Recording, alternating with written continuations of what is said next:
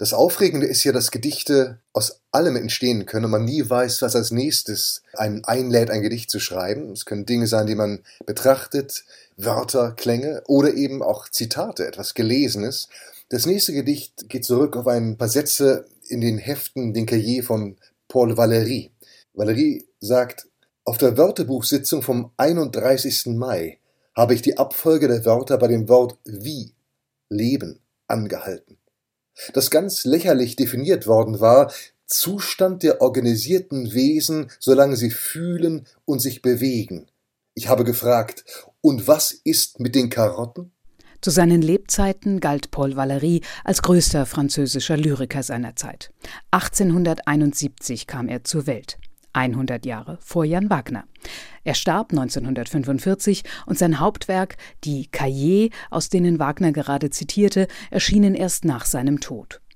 Nach der Lektüre dieser alten Texte formulierte Jan Wagner eine Antwort darauf in Form eines Gedichts mit dem Titel Karotten bewegen sich immerzu fort von der Sonne dem Erdmittelpunkt entgegen, nur langsam, sehr beharrlich sonden aufs Schwarz zu, unterirdische Raketen, Karotten, wie von einem Corbusier entworfen, ohne Grobheit, niemals plump und prahlerisch wie all die Kürbisse, die jedes Feld beherrschen, jeden Grund in einer Kürbiswelt.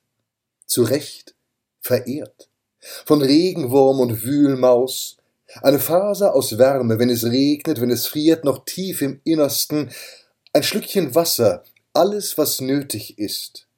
Anachoreten, in ihren Löchern hockend, unverändert von allem Anfang an. Karotten, die streicht ein Dunkel über Grenzen, über Länder hinweg, im Boden zwischen Libanon und Costa Rica leuchten Lehmlaternen. Ein Eintrag nur in ihren Büchern. Leben, hoch über ihnen, fast verblasst, die Sterne.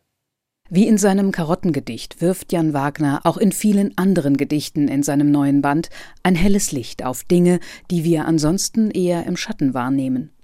Er vertieft sich gern leidenschaftlich in das Kleine, wie zum Beispiel Löffel, Streichhölzer oder einen unspektakulären Angelnachmittag seines Onkels.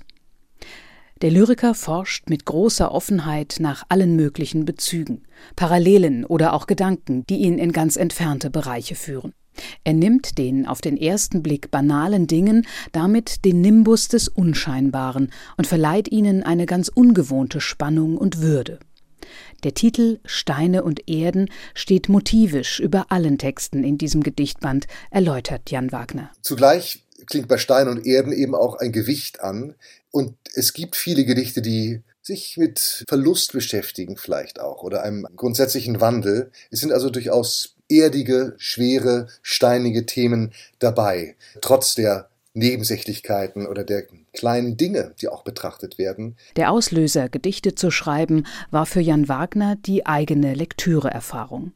Gedichte hinterließen bei ihm schon immer einen viel intensiveren Eindruck als zum Beispiel Romane, in denen er auch gern schmökert. Es ist wirklich so, dass man beim Lesen von Gedichten berauscht ist von Sprache, von Klang, aber gleichzeitig, und das ist das Wunder, im Moment des Rausches, des Sprachrausches, so klar zu sehen meint wie noch nie zuvor. Und diese Mischung aus Rausch und Klarsicht in derselben Sekunde ist etwas, was ich bei Gedichten erlebt habe und von dem ich mir wünschte, selber zu beherrschen. Er beherrscht es.